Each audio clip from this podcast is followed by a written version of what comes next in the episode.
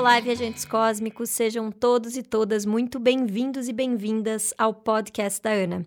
Aqui nós vamos falar sobre viagem, autoconhecimento, feminino, bem-estar, uma verdadeira viagem interior. no episódio de hoje nós vamos falar sobre o corpo que fala. E o que é o corpo que fala e por que, que a gente vai falar sobre este tema? Hoje de manhã eu acordei e eu senti uma ponta apertada nas minhas costas. E hoje eu tenho o hábito de todas as vezes que eu sinto alguma coisa no meu corpo, uma dor, independente de qual ela seja, eu vou lá e eu converso com o meu corpo, com aquele órgão, com aquilo, para entender o que, que o meu corpo quer dizer. Quando ele está sentindo alguma dor, quando ele me traz algum momento de atenção. Eu senti aquela pontada no meu rim, nas minhas costas. E aí eu fui lá e já logo respirei fundo e perguntei: O que foi, senhor Rim? O que você quer dizer com isso? E ele me falou: Você não está tomando água o suficiente. Ana, você não está bebendo água. Inclusive, tô até com a minha garrafinha aqui que eu saí de casa com ela. Daí agora eu coloquei aquelas garrafas gigantes que tem um litro para eu perceber que eu tomo. Daí eu me dei conta, gente, que na última semana fez muito frio aqui em Curitiba eu tomei, sei lá, tipo, quatro copos de água por dia. Peraí que eu vou tomar minha água. hum. E aí, eu pensei assim: meu Deus, eu não tomei água. E o meu corpo, ele foi ali, ele me deu um sinal. Ana, você precisa tomar água. Aí eu já acordei, já tomei um copão de água, já tomei outro copão de água, já peguei minha garrafinha e já estou me sentindo muito melhor. E o que eu quero dizer, e por que, que eu decidi colocar e fazer um podcast sobre isso hoje, existe até um livro chamado Corpo Fala, que ele fala sobre as linguagens do corpo, mas o que eu quis trazer aqui para vocês é que ao longo desses anos em viagens, eu precisei desenvolver uma habilidade muito intuitiva de conhecer o meu corpo porque eu passei por muitos voos longos, mudanças de fuso horário, é, mudanças de clima, mudança de cultura, mudança de alimentação. E uma das coisas que eu falo com muito orgulho foi que eu levei um grupo de 11 pessoas para a Índia e ninguém passou mal. Mas ninguém. Gente, vocês sabem que isso é muito raro, né?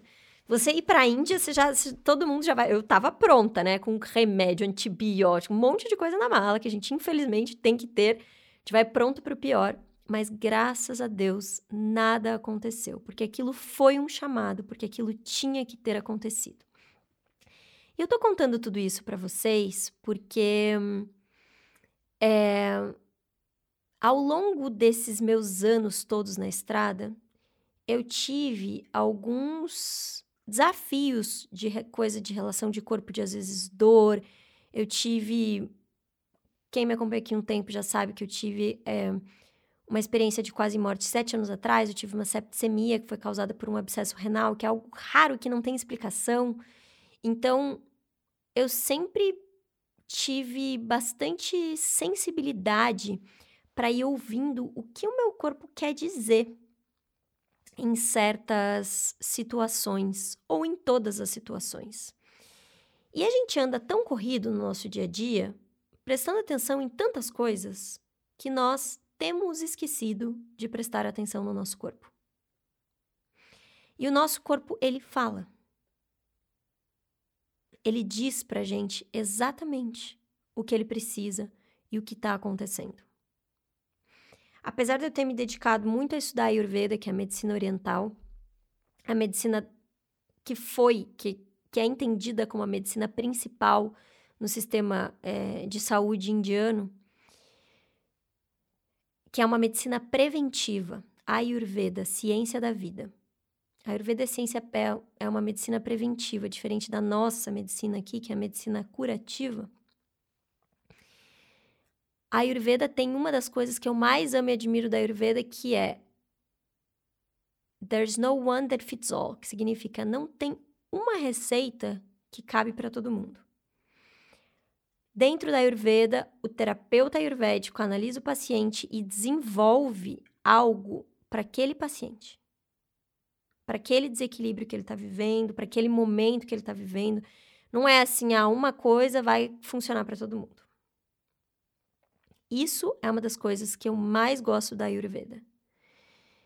E eu descobri também com a Ayurveda, apesar da gente ter várias.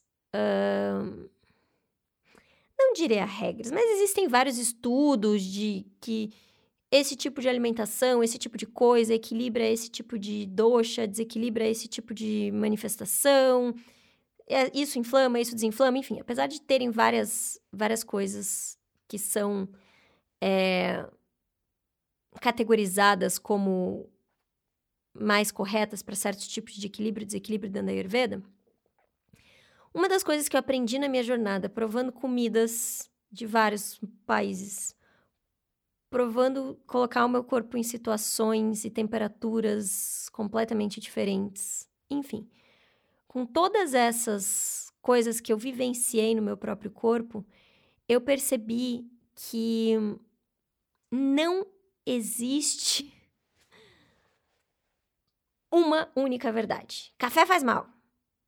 Chocolate faz mal. Açúcar. Sabe assim, gente? Eu percebi que quando você tá bem emocionalmente por dentro, e isso é uma, isso é uma frase da Ayurveda, você transforma veneno em néctar.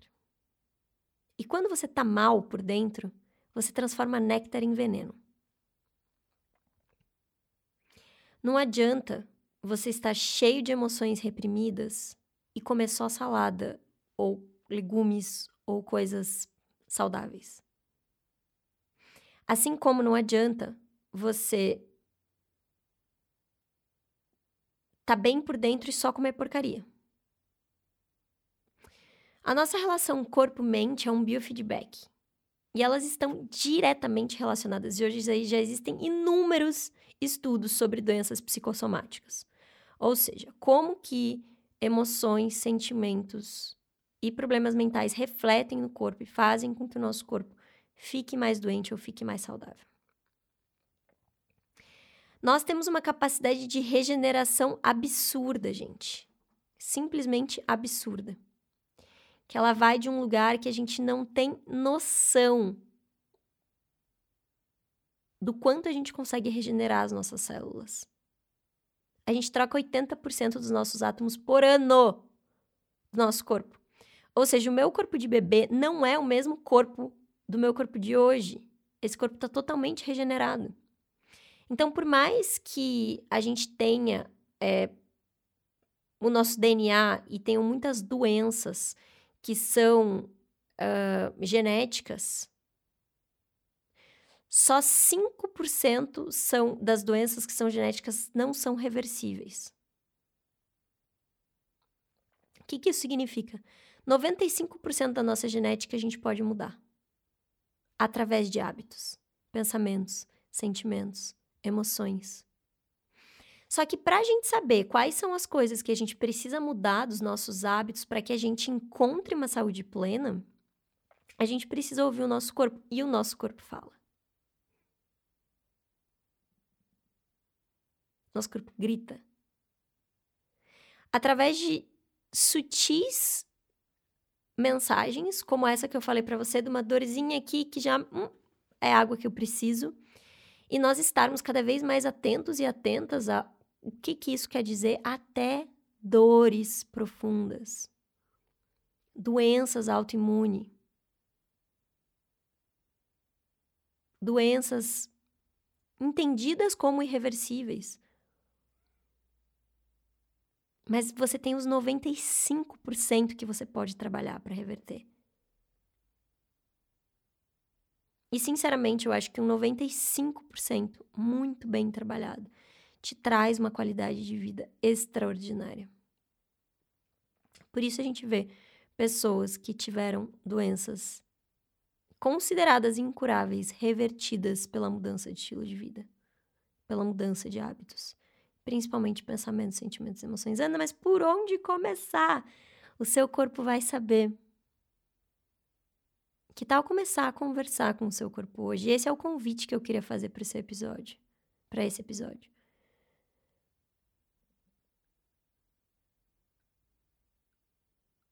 Corpo, o que você quer?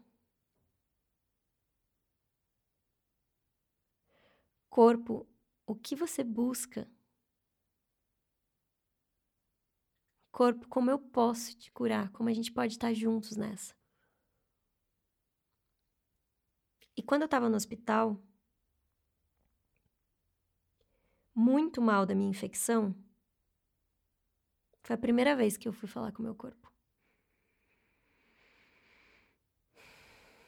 E eu disse: Corpo,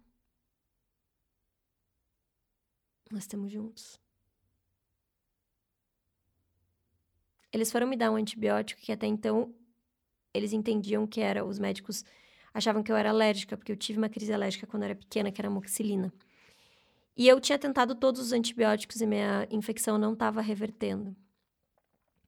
Foi então que eles me falaram, Ana, a gente vai ter que te dar amoxicilina. Então imagine eu ter que esticar um braço que já nem tinha veia mais para ser perfurado. Eu esticar esse braço sabendo que a amoxicilina ia entrar no meu braço e que podia me dar um choque e eu podia morrer. Tipo, eu tava esticando meu braço para levar ali um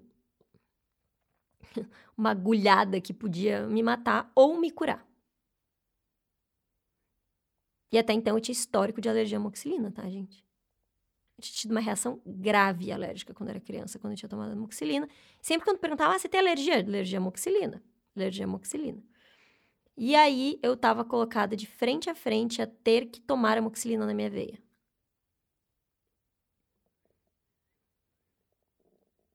Eu conversei com meu corpo. Falei, corpo. A gente vai colocar um remédio aí dentro agora.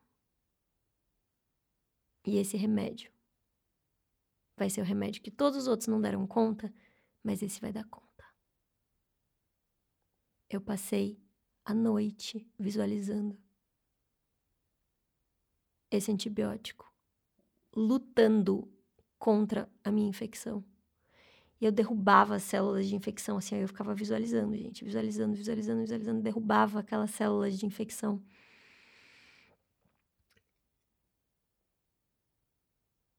Eu não tive reação alérgica. Dois dias depois foram sete médicos no meu quarto.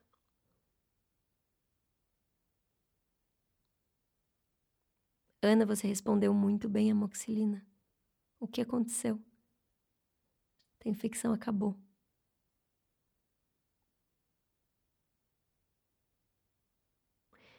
No dia que eu tava quase indo para UTI, porque a minha respiração tinha piorado, meu oxigênio tinha piorado, a infecção poderia ir estar tá no meu pulmão.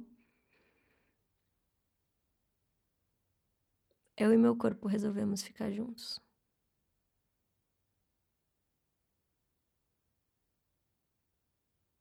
Existe, gente. É verdade. É verdade que a gente tem a capacidade de usar a nossa criatividade, o nosso subconsciente, a nossa mente para a gente se curar.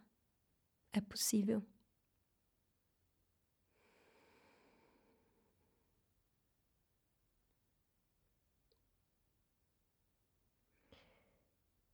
Agora, muitas pessoas pensam, tá, Ana? Então as pessoas que não se curaram é porque elas não sabem usar o seu subconsciente, elas não sabem usar a sua mente. A gente sabe. Isso é um poder que todos nós temos inato de regeneração. Mas a cura não necessariamente ela é o melhor para aquela pessoa naquele momento. Se teve uma coisa que eu aprendi com essa minha jornada que eu tive que foi tão desafiadora de eu falar sobre no hospital, foi de que absolutamente tudo que a gente está passando tem um sentido.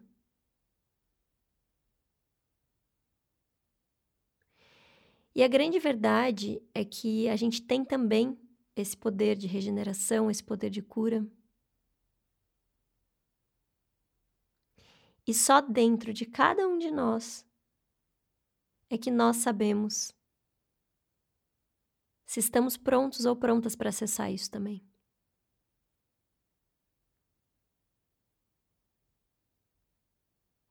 Então não existem pessoas melhores ou piores que sabem ou não lidar com essa habilidade ou com essa capacidade. Cabe a você, com o seu livre-arbítrio, entender se isso é o que você quer, se isso é o que você precisa nesse momento e nesse aprendizado e nessa jornada da sua vida.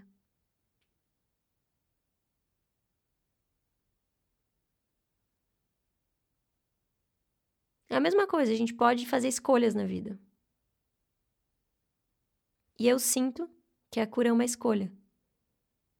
Mas não necessariamente ela é a melhor escolha para todas as pessoas.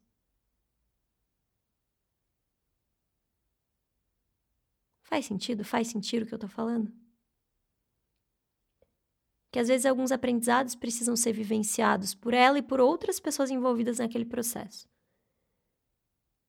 até que e se a cura for o melhor. Mas nós aqui, como seres conscientes e com esse poder que temos de regeneração, é a nossa missão conversar com o nosso corpo, ouvir os sinais do nosso corpo, pedir para que o nosso corpo nos diga e nos mostre o que a gente precisa aprender com ele e como a gente pode curá-lo para cada vez mais estarmos conectados com o nosso higher self. E o que é o nosso higher self? O nosso higher self é o nosso eu superior. E o nosso eu superior é sim de saúde, de abundância, de felicidade e de conexão com tudo o que diz respeito à nossa integralidade. Estarmos expressando os nossos dons e os nossos talentos e estarmos vivendo encarnados aqui em paz. Então, a nossa missão é nos conectarmos com o nosso eu superior. E o nosso eu superior tange a saúde plena. Saúde de pensamentos, sentimentos, emoções. E que se é, nos é dado uma lição, uma missão de cura do nosso corpo, o que a gente tem para aprender com isso, para que possamos nos conectar cada vez mais com o nosso eu superior, para que possamos encontrar esse lugar do nosso eu superior de saúde plena. Então, quais são os sinais que o meu corpo está dando e como que eu posso sair desse medo, dessa dor, para encontrar a força de regeneração que nos é inata. Como na natureza, a natureza se regenera, nós somos parte da natureza, nós somos a natureza, nós nos regeneramos e nós temos essa capacidade. E assim, e na medida que nos conectamos com o nosso eu superior, nos conectamos com esse lugar de merecimento da nossa saúde plena também através de ouvirmos os sinais do nosso corpo, de conversarmos e principalmente de acreditarmos que somos merecedores e merecedoras de uma vida abundante em todos os aspectos e principalmente de saúde. Então eu quero que esse episódio seja uma inspiração para que você possa ouvir o que o seu corpo tem a dizer para você e para que você possa acreditar que o seu eu superior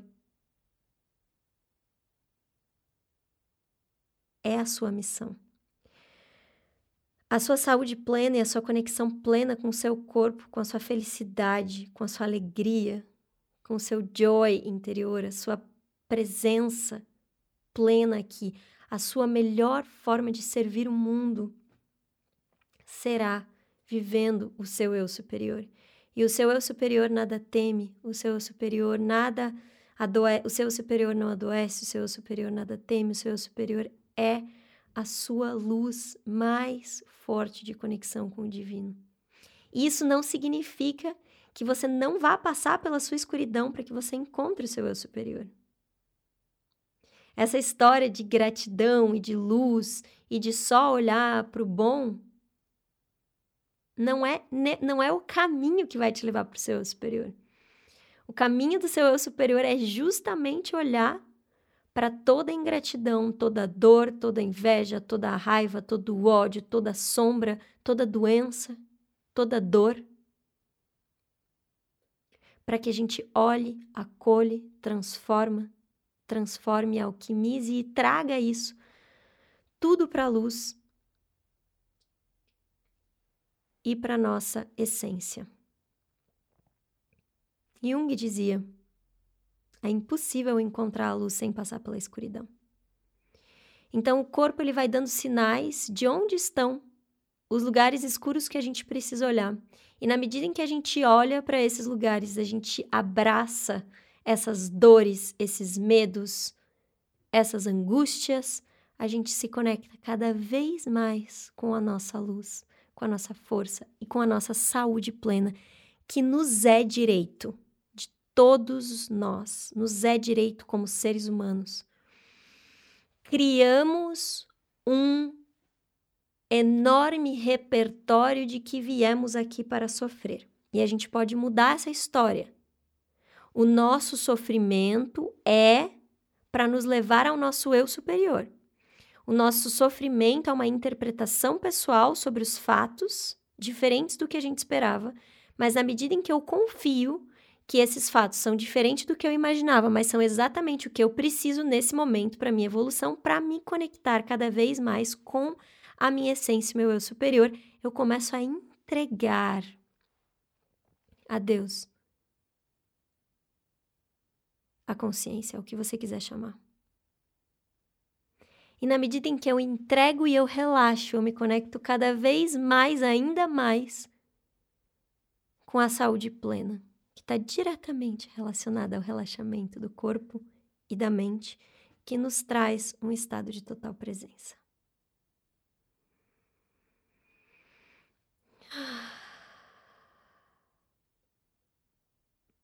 Eu tô sentindo uma dorzinha de garganta nesse momento. Eu acabei de perguntar para minha garganta por que, que ela tá doendo. E ela me disse que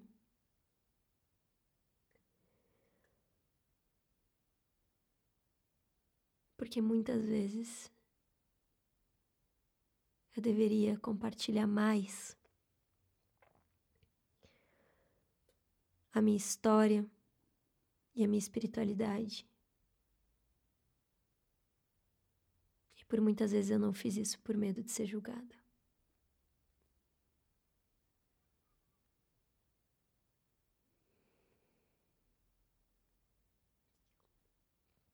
Então eu ouço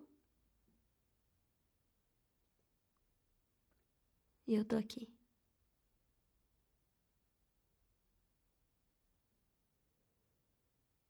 Passando por cima, porque quando a gente passa por cima, a gente consegue libertar esse sentimento que está preso dentro de nós e que se traduz e aquela dorzinha do corpo. Faz sentido? Faz sentir? A gente vive aquela emoção. E quando a gente vive e expressa as nossas emoções, a gente está vivendo no nosso eu superior.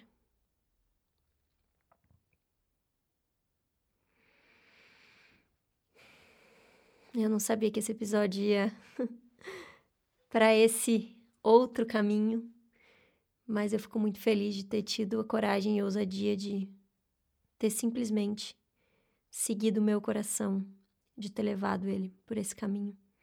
Eu espero que ele seja a inspiração que você precisava para esse dia de hoje, para que você se lembre que a saúde é o seu direito inato como ser humano, que você pode e deve ouvir o seu corpo porque ele não está contra você, ele está com você. E que quando você se juntar cada vez mais a ouvi-lo, Cada vez mais você estará em conexão com a sua essência, que te é direito viver aqui em plenitude, nessa grande viagem chamada vida. Façam todos e todas uma ótima viagem.